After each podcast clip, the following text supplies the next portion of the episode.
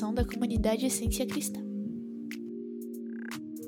1 Reis, capítulo 17, versículos 8 a 16.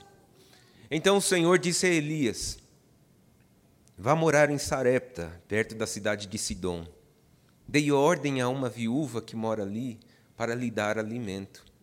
Elias foi a Sarepta. Quando chegou ao portão da cidade, viu uma viúva apanhando gravetos e lhe perguntou: Pode me dar um pouco de água para beber, por favor? Enquanto ela ia buscar a água, ele disse: Traga também um pedaço de pão.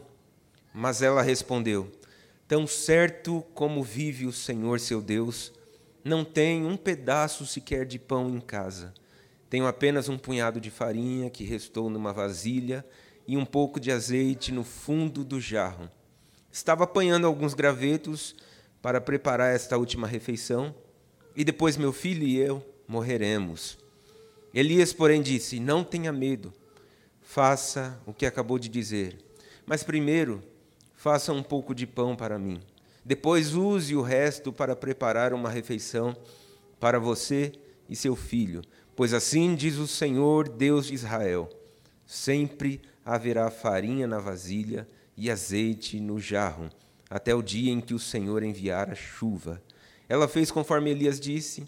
Assim, Elias, a mulher e a família dela tiveram alimentos para muitos dias. Sempre havia farinha na vasilha e azeite no jarro, exatamente como o Senhor tinha prometido por meio de Elias. Amém. Senhor, fala conosco através da tua palavra. Me ajuda, Senhor, a explicá-la e que a tua palavra, Senhor, ilumine a nossa mente e faça que nós possamos compreendê-la, Senhor, e aplicá-la no nosso viver, no nosso dia a dia. Em nome de Jesus, amém e amém. Gente, as histórias do profeta Elias são tanto quanto ah, fascinantes, né? Porque falam e nos mostram muito a respeito do poder de Deus. Eu fico boquiaberto quando eu ouço histórias desse tipo. Uma delas, em especial, narra o dia em que Elias vai diante do rei Acabe, dos profetas de Baal e de um povo rebelde de Israel. E ali, diante deles, Elias ora e, num instante, fogo de Deus cai do céu, coloca fogo na montanha. Eu acho que todo mundo conhece essa história aqui, né? Bem conhecida. Então, deixa eu vou contar só mais um pouquinho a respeito dela. A nação de Israel tinha virado as costas para o Senhor. Eles passaram a adorar e cultuar o deus Baal, um falso deus que era adorado pela rainha Jezabel, esposa do rei Acabe. Então, no Monte Carmelo, Elias desafia 450 profetas de Baal e ele disse que ele oraria e os 450 sacerdotes orariam, ambos respectivamente ao seu próprio Deus, né? O rei concordou, a rainha concordou, todo o povo concordou e os profetas de Baal também concordaram. Aí foi que a batalha começou. A Bíblia diz que os profetas de Baal passaram o dia inteiro orando ao seu Deus, né? No entanto, nada aconteceu. Baal não respondeu, nenhum fogo caiu, e os 450 profetas, todos eles desistiram de frustração. Então chegou a vez de Elias orar ao Senhor Deus Todo-Poderoso. E enquanto ele se preparava para orar, Elias era tão ousado que ele fez o seguinte: pediu para que cavassem um buraco ao redor do altar e derramasse sobre o altar, sobre a madeira, sobre a lenha, sobre o sacrifício, doze baldes de água. Se fosse eu no lugar de Elias, teria pedido para derramar gasolina, para dar uma ajudinha, né? E, gente, cá para nós, o Gregório dizia uma coisa que é engraçada: os, os profetas pensam fora da caixa. Né? Ele pede para encharcar de água o sacrifício e a lenha. E eu não sei se você já ouviu essa brincadeira, mas literalmente Elias é o diretor daquele filme Fogo na Caixa d'Água. Sabe, né? Aquela piadinha, né? Já assistiu esse filme e tal. Enfim, é impossível, né, colocar fogo na caixa d'água. Então, quando ele se aproximou do altar, e fez uma breve oração, muito pequena inclusive, na mesma hora em que ele orou, a Bíblia diz em 1 Reis, no capítulo 18, versículo 38, o seguinte: No mesmo instante, fogo do Senhor desceu do céu e queimou o novilho, a madeira, as pedras e o chão, e secou até a água da valeta. Quando o povo de Israel viu esse milagre, então eles se prostraram com o rosto né, no chão e exclamaram: Só o Senhor é Deus. Sim, o Senhor é Deus. Então Elias levou, conduziu esses 450 profetas para junto do riacho de Quizon e ali ele matou ou mandou matar 450 profetas. Um homem sozinho fez tudo isso. Eu acho que todos nós podemos concordar que isso foi uma incrível demonstração, uma exibição do poder de Deus aqui na narrativa bíblica. E nesse dia, Elias foi o canal pelo qual o poder de Deus fluiu. E vale ressaltar que Elias, esse grande homem de Deus, sabia como fazer a obra de Deus em grande estilo. Mas, minha gente, nem sempre foi assim. Elias não acordou naquela manhã dizendo: Ah, hoje eu vou ali no Carmelim botar fogo em 450 profetas. Não foi bem assim, né? Pelo menos é o que eu imagino.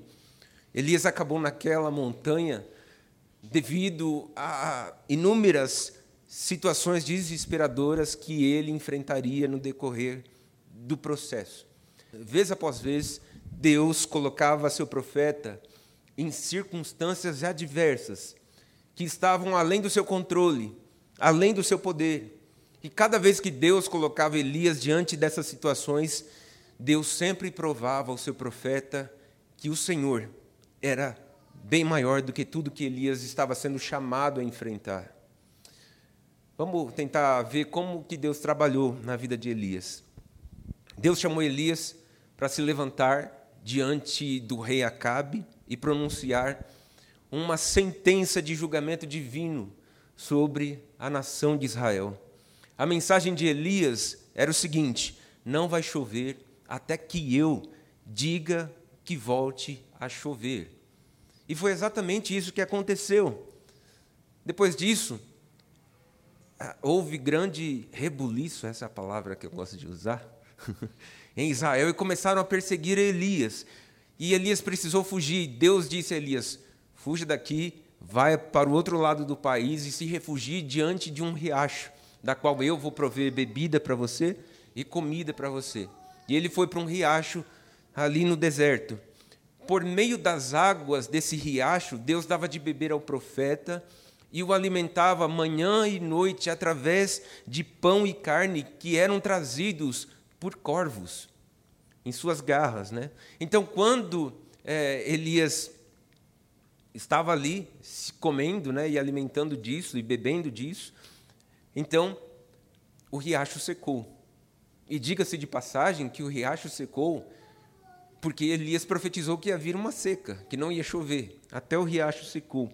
Quando esse riacho secou, Deus pediu para Elias ir até Sarepta. Sarepta é uma cidade que não ficava em Israel, ficava fora de Israel, ali na costa do Mediterrâneo do Líbano. E Deus envia Elias até lá para ser alimentado por uma viúva. E nesse lugar, aconteceu um, um grande milagre de multiplicação de comida. Enquanto Elias estava lá, o filho da viúva morreu. E Deus usou o seu profeta para trazer o menino de volta à vida. Todas essas coisas e muitas outras mais ajudaram a preparar o profeta de Deus para o dia em que ele agiria no poder de Deus e oraria pedindo fogo do céu. Quando eu penso nessas coisas, o meu coração logo se agita. Gente, é incrível. Nós devemos louvar ao Senhor pela forma que Ele fez com que Elias é, se submetesse a Ele, ao ponto de confiar que o Senhor estava o treinando de uma maneira especial. E esse treinamento é, é, foi fenomenal, mas muitas vezes o que eu não consigo olhar e, e, puxar dessa passagem, por exemplo, a minha dificuldade é pensar justamente sobre essa pobre viúva que foi inserida aqui no treinamento profético de Elias. Enquanto Deus estava levantando o profeta, uma pobre viúva foi atingida pela seca e também pela fome e se viu em algumas situações desesperadoras. Nós temos pelo menos duas aqui. O dia em que ela vai comer sua última comida e no dia que seu filho morre, né? Mas eu quero hoje trabalhar apenas a primeira história aqui, né? E o título da minha pregação, que eu acho pertinente para dizer e trazer para vocês é entregando tudo ao Senhor, mesmo que o meu tudo seja quase nada. Entregando tudo ao Senhor, mesmo que o meu tudo seja quase nada. Então, por meio dessa pregação, vou tentar mostrar para vocês as coisas inimagináveis e poderosas que Deus é capaz de fazer em nossas vidas. Ele pode pegar o que parece ser uma situação complicada para nós, uma situação sem esperança, e manifestar o seu poder através dessa situação. Acredite, minha gente, Há esperança para toda e qualquer situação que nós possamos enfrentar, por mais difícil, complicada e esquisita que possa parecer, e sem esperança que possa parecer. Então, para continuar, a gente precisa considerar algumas coisas. O versículo 10 dessa passagem, eu estou lendo na NVT, nos apresenta uma viúva pobre. E ela é o foco da nossa passagem aqui. A descrição do texto nos diz que essa mulher estava sem esperança e que a situação dela era bem complicada. E a gente vai falar um pouquinho dela agora. Uma das primeiras coisas que a gente percebe quando lê o versículo 10 é que havia uma viúva que morava em um lugar chamado Sarepta. Logo de cara, nós temos duas coisas aqui que nós precisamos puxar do nosso texto. Né? Uma viúva estava passando por um momento difícil. E isso a gente está falando na melhor das hipóteses. Por quê? Porque naquela sociedade as mulheres dependiam dos homens, em grande parte. Elas dependiam dos homens para poder se alimentar, para trazer eh, comida, abrigo, proteção, segurança e tudo isso. E além disso, no versículo 12, nós descobrimos que ela tem um filho. Ou seja, essa mulher não é responsável apenas por si mesma, mas ela é responsável por ela e também por sustentar uma criança. Em Israel, isso já era uma coisa trágica. Agora imagina só quanto isso era ruim lá em Sarepta. Na lei de Moisés, Deus ordenou que seu povo cuidasse dos mais pobres e também dos mais vulneráveis, né? e que os ricos cuidassem daqueles que não tinham nada. Lemos em Deuteronômio, no capítulo 15, versículo 11, Moisés dizer o seguinte: Sempre haverá pobres na terra. Por isso, ordeno que compartilhe seus bens generosamente com os pobres e com os outros necessitados de sua terra. Agora, em Sarepta não havia qualquer conexão sequer com a lei de Deus. Os pobres, em sua maioria, é, das nações gentias, eram desamparados e viviam sozinhos. Portanto, essa mulher está num lugar muito ruim. Hum. Note também que o tamanho da sua pobreza nos é informado aqui no versículo 12. Quando Elias vai até ela, pede um pouco de água e também pede um pedaço de pão. Elias não pediu um x-bacon. Elias não pediu um x-salada, um, um Subway, ou uma pizza. Elias pediu um pedaço de pão, não pediu uma baguete ou um croissant. Eu sei que o, o Azaf gosta de croissant. O que o profeta está pedindo aqui é apenas um bocado, um pedacinho de pão. Em algumas versões dizem que ele pediu um bolinho, né? E a viúva responde que tudo que ela tem, na verdade, é um pouquinho de farinha e um pouquinho de óleo numa jarra. Presta atenção. Ela estava lá fora no momento em que o profeta chegou, e ela estava lá fora buscando galhos, lenha, né, para fazer, para fazer a sua comida. E ela foi buscar esses gravetos para fazer, na verdade, a sua última comida. Não era apenas uma comida do dia. Né? E reparem numa coisa: Quando a gente lê o versículo 12, você pode ouvir o desespero na voz dessa mulher. Ela se vê numa situação tão complicada que em sua mente já não há mais esperança. E a gente precisa também reparar outra coisa aqui. A gente percebe que essa mulher tem um plano, mas o plano dela é bem simples: buscar lenha, cozinhar a sua última refeição, comê-la com seu filho e depois disso esperarem a morte. Tudo indica que ela chegou no fim do túnel. E quando uma pessoa chega no fim do túnel, a única coisa que ela consegue ver é a morte. De fato, essa mulher perdeu toda a esperança. Essa mulher não sabia como lidar com aquela situação. Ela estava pronta para abraçar a morte por si mesma e também pelo seu filho, porque ela não enxergava qualquer outra alternativa. E eu imagino que todos nós aqui na sala, nessa sala aqui, nunca passou por uma experiência como essa. Porém, sem dúvida alguma, todos nós experimentamos circunstâncias que também nos parecem tirar as nossas esperanças. Pode ser uma doença que está evoluindo no seu corpo. Pode ser um desgaste que está acontecendo numa relação familiar, conjugal, parental, de pai com filho, de filho com pai, de irmão com irmão, marido com esposa, esposa com marido. Pode ser que seja uma crise financeira que nunca te afetou tanto na vida e que tem piorado a dia após dia. Pode ser o luto pela morte de um ente querido, de uma pessoa muito querida, e a gente não sabe como superar isso. Pode ser um caso de depressão, um caso de tristeza profunda que está enchendo cada vez mais o nosso coração e a nossa mente com desesperança. Pode ser qualquer uma das dez mil outras coisas que nós poderíamos listar. O fato é que há momentos em nossa vida que parece que não há esperança para nós. Podemos é, saber disso quando nós olhamos para a Escritura. Moisés, por exemplo, teve que fugir de Faraó depois de matar um egípcio. Elias teve que fugir da ira de Jezabel. Uma outra pessoa é Jonas, teve que fugir e ele se encontrou dentro de uma barriga de um peixe.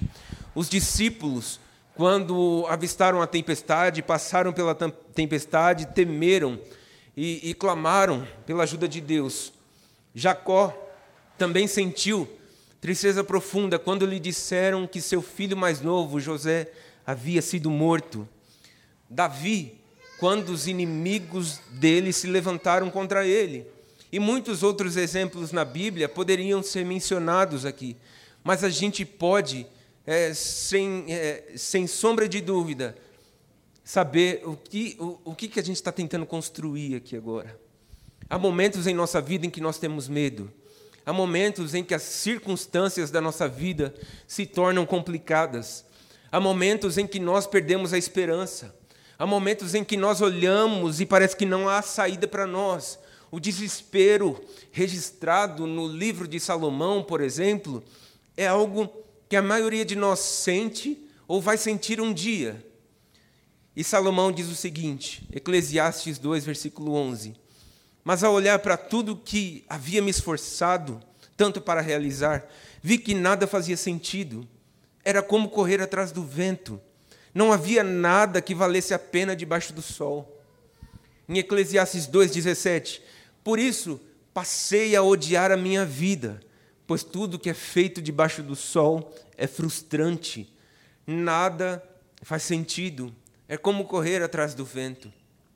Em Eclesiastes 2, versículo 23, a Bíblia diz assim: Seus dias de trabalho são cheios de dor e tristeza, e nem mesmo à noite sua mente descansa. Nada faz sentido. Em Eclesiastes 3,19, o, o, o sábio termina dizendo: Pois tanto pessoas como animais têm o mesmo destino, ambos respiram e ambos morrem. As pessoas não têm vantagem alguma sobre os animais. Isso não faz o menor sentido.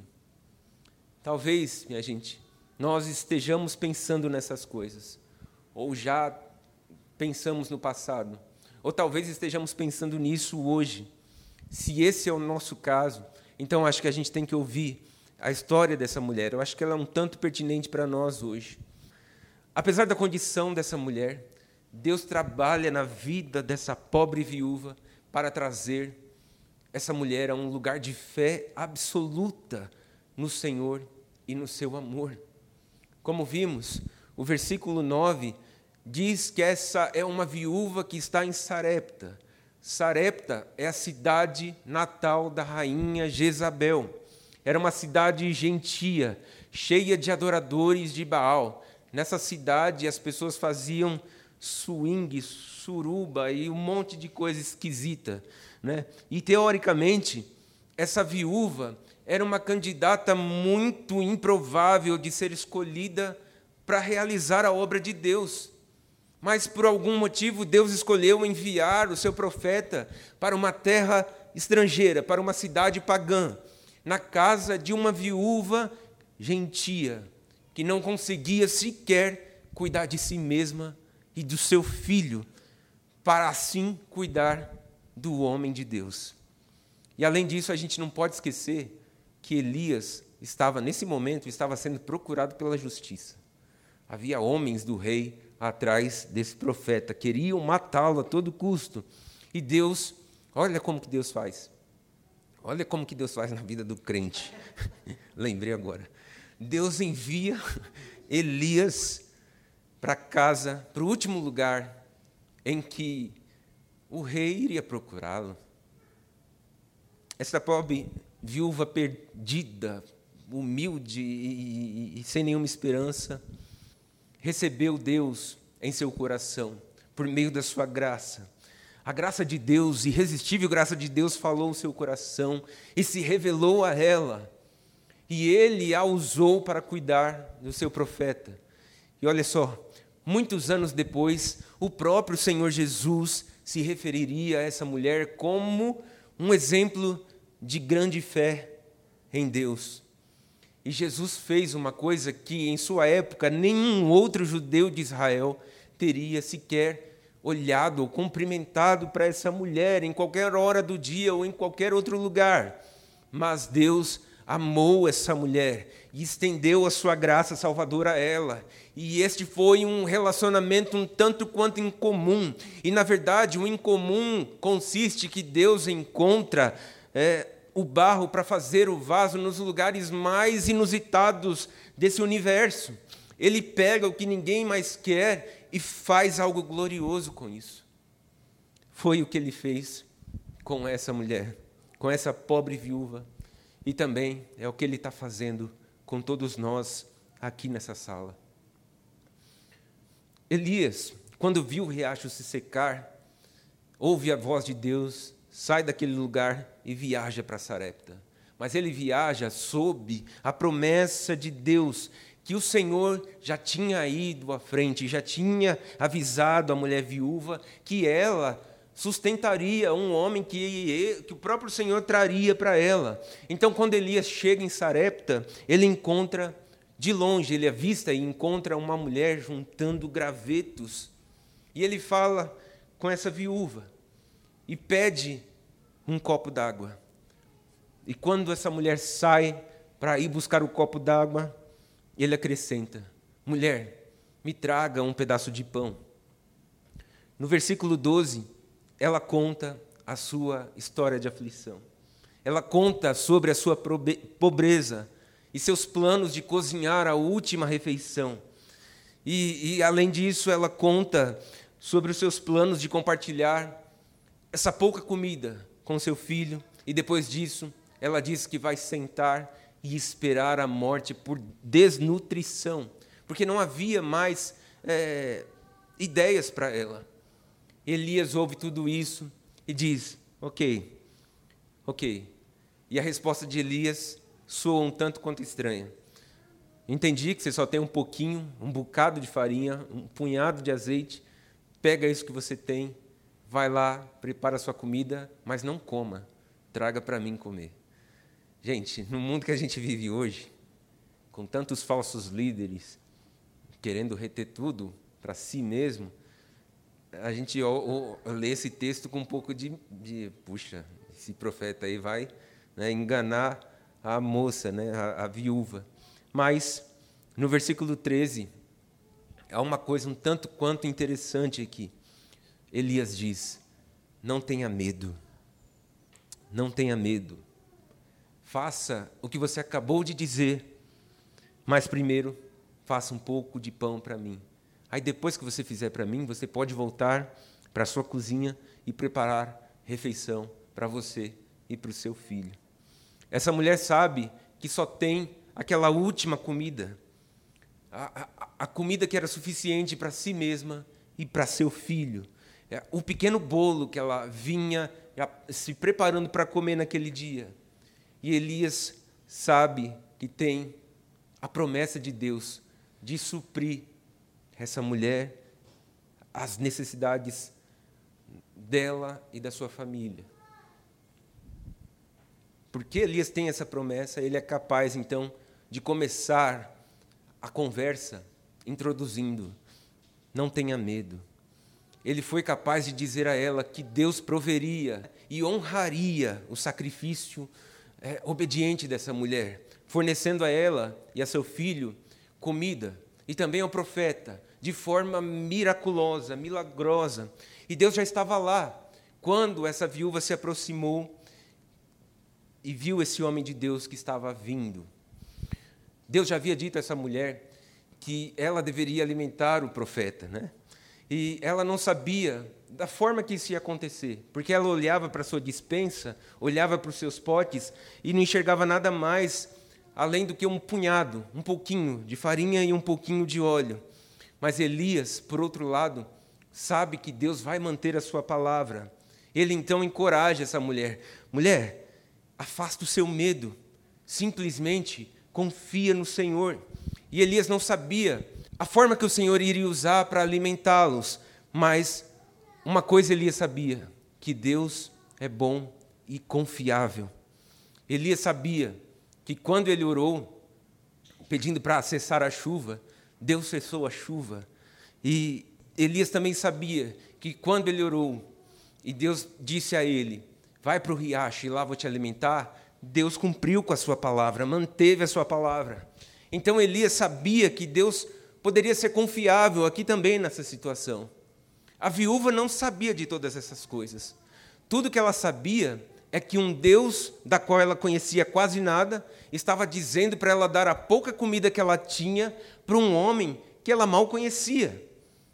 Minha gente, certamente Elias não ficou incomodado com o pedido de Deus, porque tinha fé em Deus.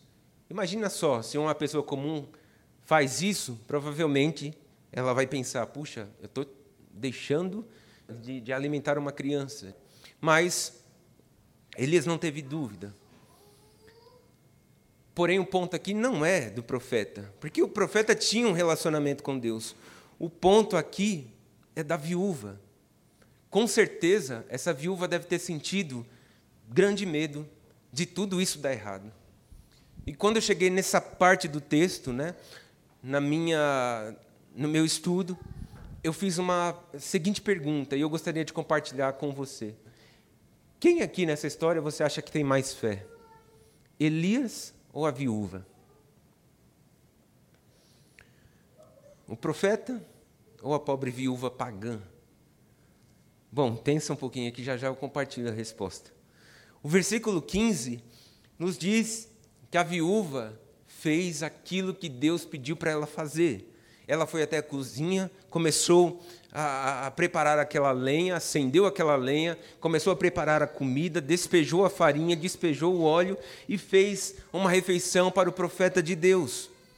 Aos olhos humanos, essa mulher entregou um presentinho humilde para o profeta, mas aos olhos de Deus, essa mulher entregou um presente precioso para aquele homem, porque ela não deu apenas um bolinho, ela deu tudo que tinha. Eu também fiquei pensando que eu gostaria de saber como essa mulher fez é, na hora de servir o profeta. O que, que ela pensou? Qual será que foi a cara que ela fez? Imagine só você entregar sua última comida para um desconhecido. Será que ela pensou: agora eu vou morrer de vez mesmo, nem a última comida eu vou fazer. Independente do que ela tenha pensado, é, das suas preocupações, das suas dúvidas, a gente sabe pelo texto bíblico que ela aceitou o desafio e obedeceu à voz de Deus. Ela fez exatamente o que Deus pediu para que ela fizesse. Portanto, a minha resposta para a pergunta: quem teve fé maior aqui nessa história, não no contexto geral, o profeta ou a viúva? Eu acredito que a fé da viúva aqui é muito maior que a fé do profeta, porque ela nem conhecia o Senhor. Porque ela teve que confiar numa coisa que ela não tinha sequer é, afinidade. E, pelo menos nessa história, ao meu ver, a fé dessa mulher é muito maior do que a do profeta. Mas veja bem, a fé da viúva se encaixa na categoria da fé que move montanhas. Um dia, em Mateus 17, 20, Jesus disse: Se vocês tiverem fé, ainda que do tamanho de uma semente de mostarda, poderão dizer a esse monte: Mova-se daqui para lá, e ele se moverá, e nada será impossível para vocês.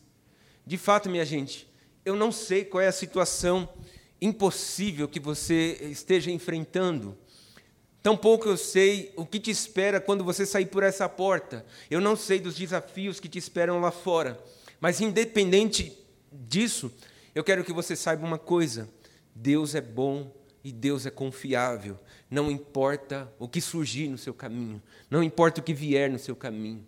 Se, como essa viúva, você assumir um relacionamento com Deus sincero e genuíno, então você terá a promessa de Deus de que Ele cuidará de você e que Ele estará com você todos os dias da sua vida, até a consumação dos séculos, porque Deus disse em Sua palavra que Ele vai derramar graça para que você possa suportar e enfrentar tudo que vier no seu caminho. Ele também disse que vai suprir todas as suas necessidades que surgirem em sua vida. Ele caminhará com você e jamais te abandonará. E quando você passar pelo fogo, o Senhor vai estar lá com você. Quando você passar pelas águas profundas, o Senhor vai estar lá com você. E quando você atravessar os rios, o Senhor não vai deixar você afogar, porque nada disso pode te fazer mal, porque o Senhor vai te carregar no colo quando você não puder mais andar. E ainda, Deus vai usar todas as suas dores, todos os seus problemas, todas as suas angústias e dificuldades da vida para te tornar mais parecido com Jesus a cada dia. E essas são as promessas e milhares de outras promessas que estão aqui nesse livro e que são dadas de presentes a mim e a você.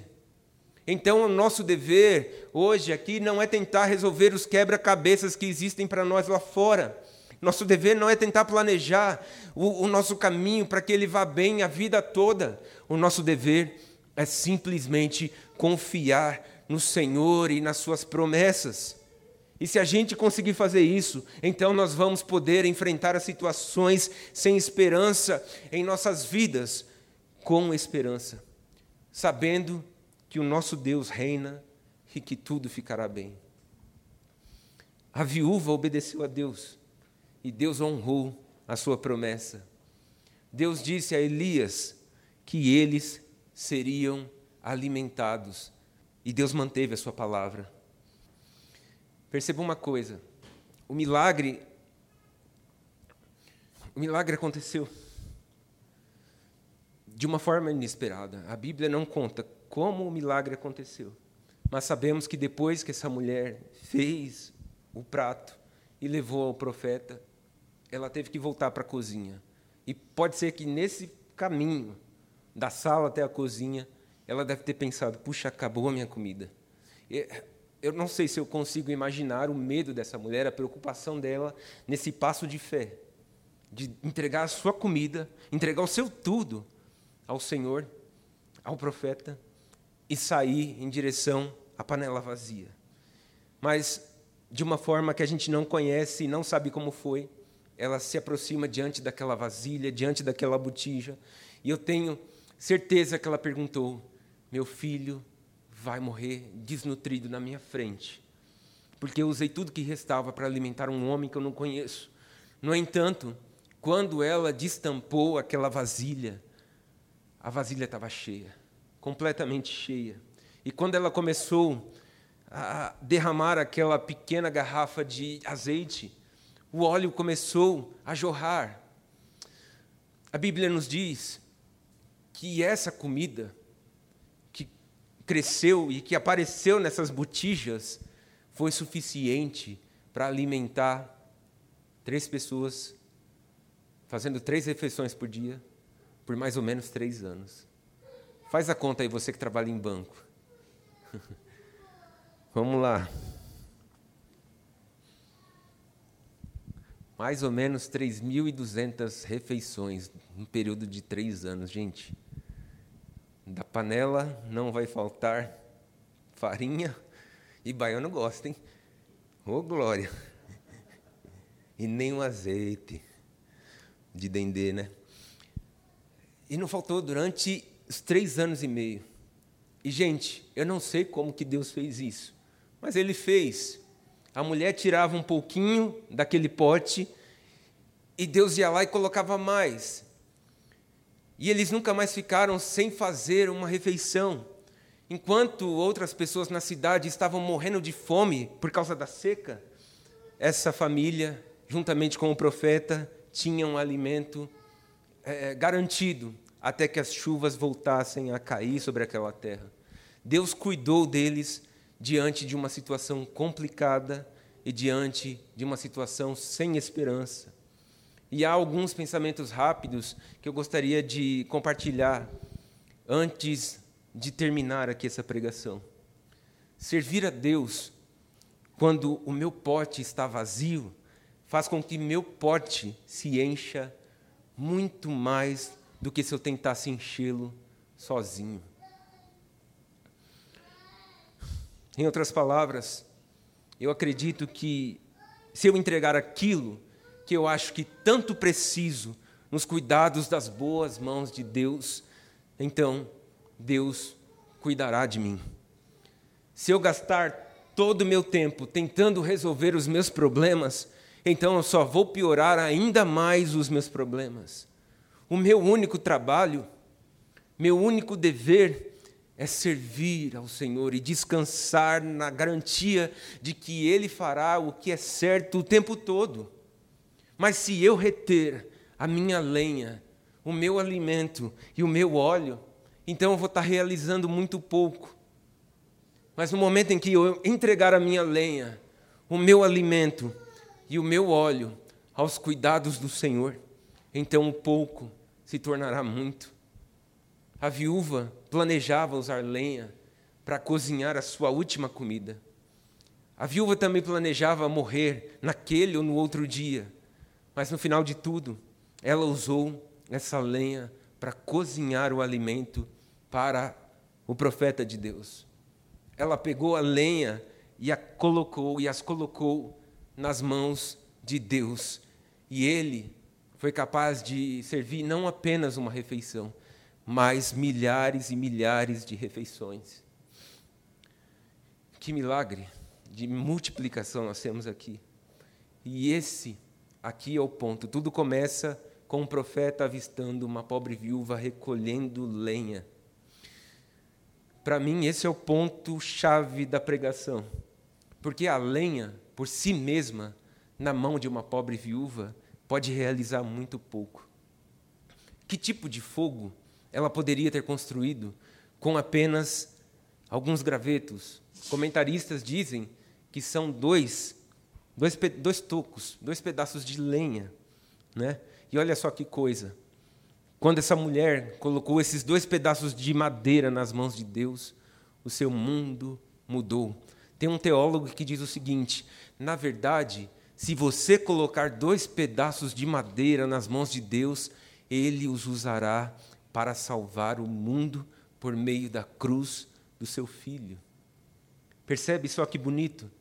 Tudo que a gente precisa fazer é pegar a nossa lenha, o nosso alimento, o nosso óleo e, tal como essa viúva, entregar nas mãos do Senhor. E no momento em que nós aprendermos a fazer essas coisas, nós veremos que o Senhor vai fazer coisas que nós mal podemos acreditar. Em Jeremias 33, 3, aqui na versão NVT, Deus diz o seguinte: Pergunte-me, e eu lhe contarei coisas maravilhosas, segredos que você não sabe a respeito do que está por vir.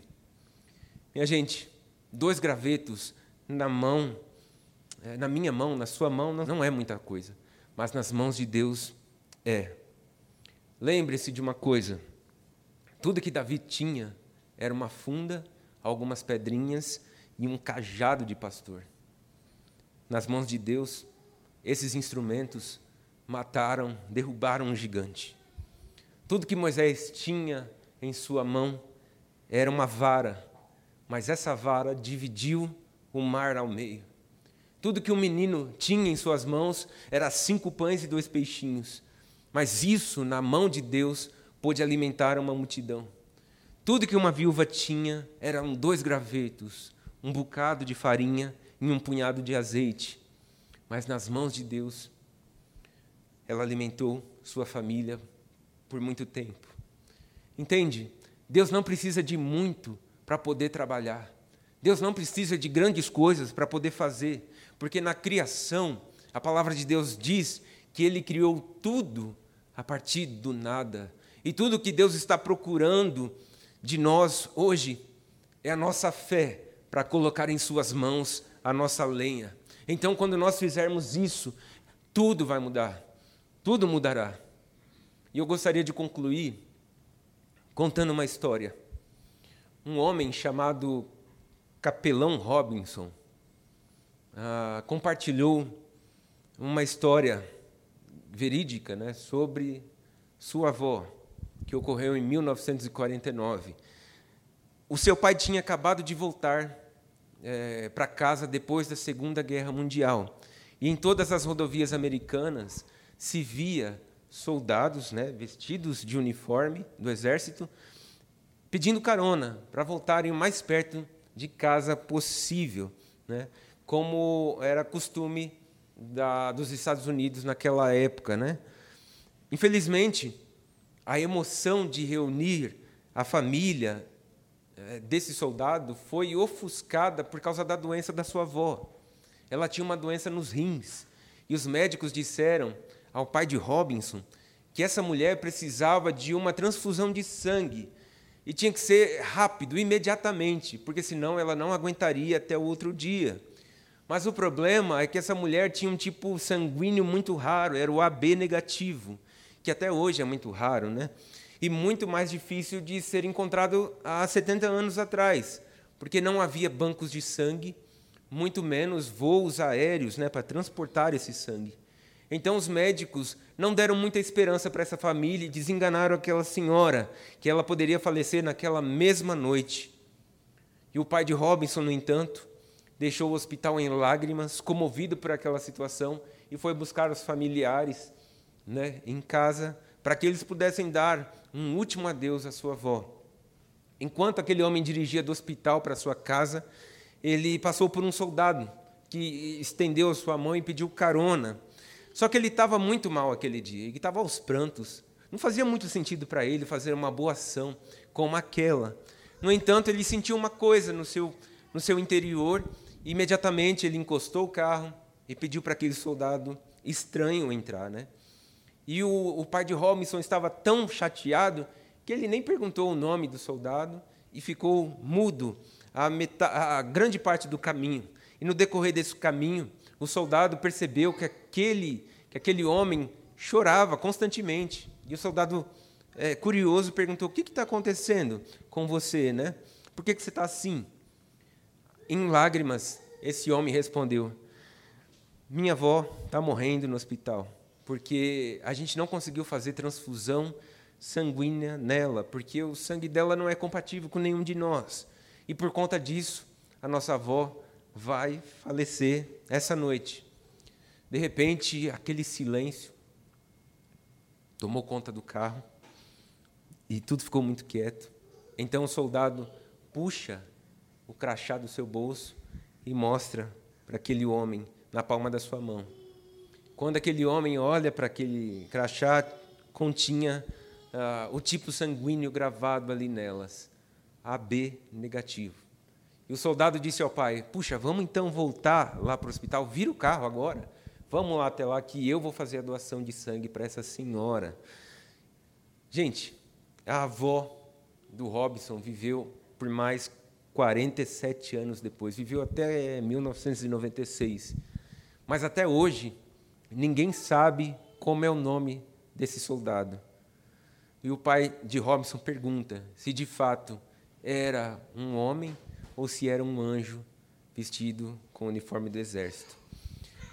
Moral da história: a gente nunca vai saber como Deus vai cumprir suas promessas. Nunca saberemos como Ele vai manifestar o seu poder. Nós nunca saberemos como Deus vai fazer o que Ele quer fazer. E foi exatamente isso que aconteceu nessas histórias todas aqui que eu te contei. Hoje, eu te contei a história de alguém que colocou a sua lenha nas mãos de Deus. E quando ela fez isso, a vida dela mudou totalmente. O que você precisa entregar hoje nas mãos do Senhor? Talvez seja, na verdade, você precisa hoje entregar a sua lenha nas mãos do Senhor. E que tipo de lenha pode ser isso? Talvez seja uma coisa, uma situação impossível. Talvez seja membros da sua família que estão perdidos. Talvez seja alguma doença. Talvez seja alguma necessidade física que você tem, necessidade é, da mais variada possível. Talvez seja algum pecado. Talvez seja a sua alma perdida, a sua alma longe de Deus. Seja o que for, minha gente, nós precisamos hoje fazer como a lenda viúva, porque em nossas mãos elas não serão muita coisa, mas nas mãos do Senhor elas se tornarão um milagre. E, e Deus se manifestará o seu poder para resolver os nossos casos sem esperança. Amém. A ideia não é trazer uma mensagem triunfalista de que você vai vencer sobre todas as coisas, mas é trazer a necessidade que nós temos de confiar no Senhor. Eu quero orar nessa hora. Deus, a gente está é, aqui, Senhor, hoje nesse lugar, reunidos aqui, por alguma razão, Deus. O Senhor nos trouxe até aqui e essa foi a palavra que o Senhor desejou compartilhar hoje. Tu conheces o coração de cada um de nós melhor do que nós mesmos, ó Deus. E numa coisa nós nos apegamos, Senhor. Nas promessas que o Senhor tem dito a nós, naquilo que o Senhor tem falado por meio das Escrituras, Senhor. Deus, nós não estamos aqui para reivindicar e nós não estamos aqui para tomar posse. Nós só estamos aqui para dizer que nós nos colocamos, Senhor, diante do Senhor, dependendo do Senhor, confiando no Senhor, entregando ao Senhor a nossa lenha, o nosso alimento, o nosso óleo. Pai, talvez o que temos nessa noite para te entregar não é muito. Pelo contrário, Deus, é pouco mas talvez esse pouco seja tudo que nós temos. Senhor, enquanto nós aqui nos concentramos no Teu Espírito e na Tua palavra, Senhor, fala mais profundamente, mais especificamente em nossos corações, Deus, porque tudo que nós precisamos, Senhor, é ouvir a Tua voz e obedecer. Nos ajuda, Senhor, a distinguir a Sua voz de outras vozes. Nos ajuda, Senhor, a ter uma fé como a fé dessa mulher, Deus, que confiou na palavra de um profeta. E assim, Pai, como essa mulher, nós confiamos na tua palavra, Deus, que diz a nós, ó Pai, que nós estamos em boas mãos, de que o nosso Deus não nos desamparou, de que o nosso Deus caminha conosco em meio às batalhas, em meio às dificuldades. O Senhor não desiste de nós, ó Pai. O Senhor é aquele que sonda os nossos corações. Conheces o nosso deitar e o nosso levantar. Conheces os nossos pensamentos e nada escapa, Senhor, da tua visão. Então, Senhor, por essa razão, olha para nós aqui, Senhor, nessa noite. Contempla, Senhor, os desejos do nosso coração.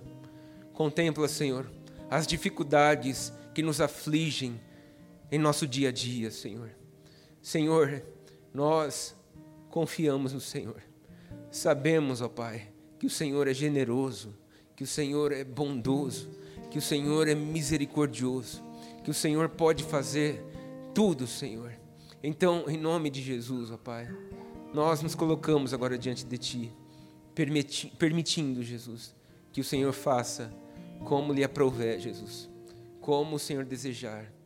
Em nome de Jesus, ó Pai, assim nós oramos. Amém.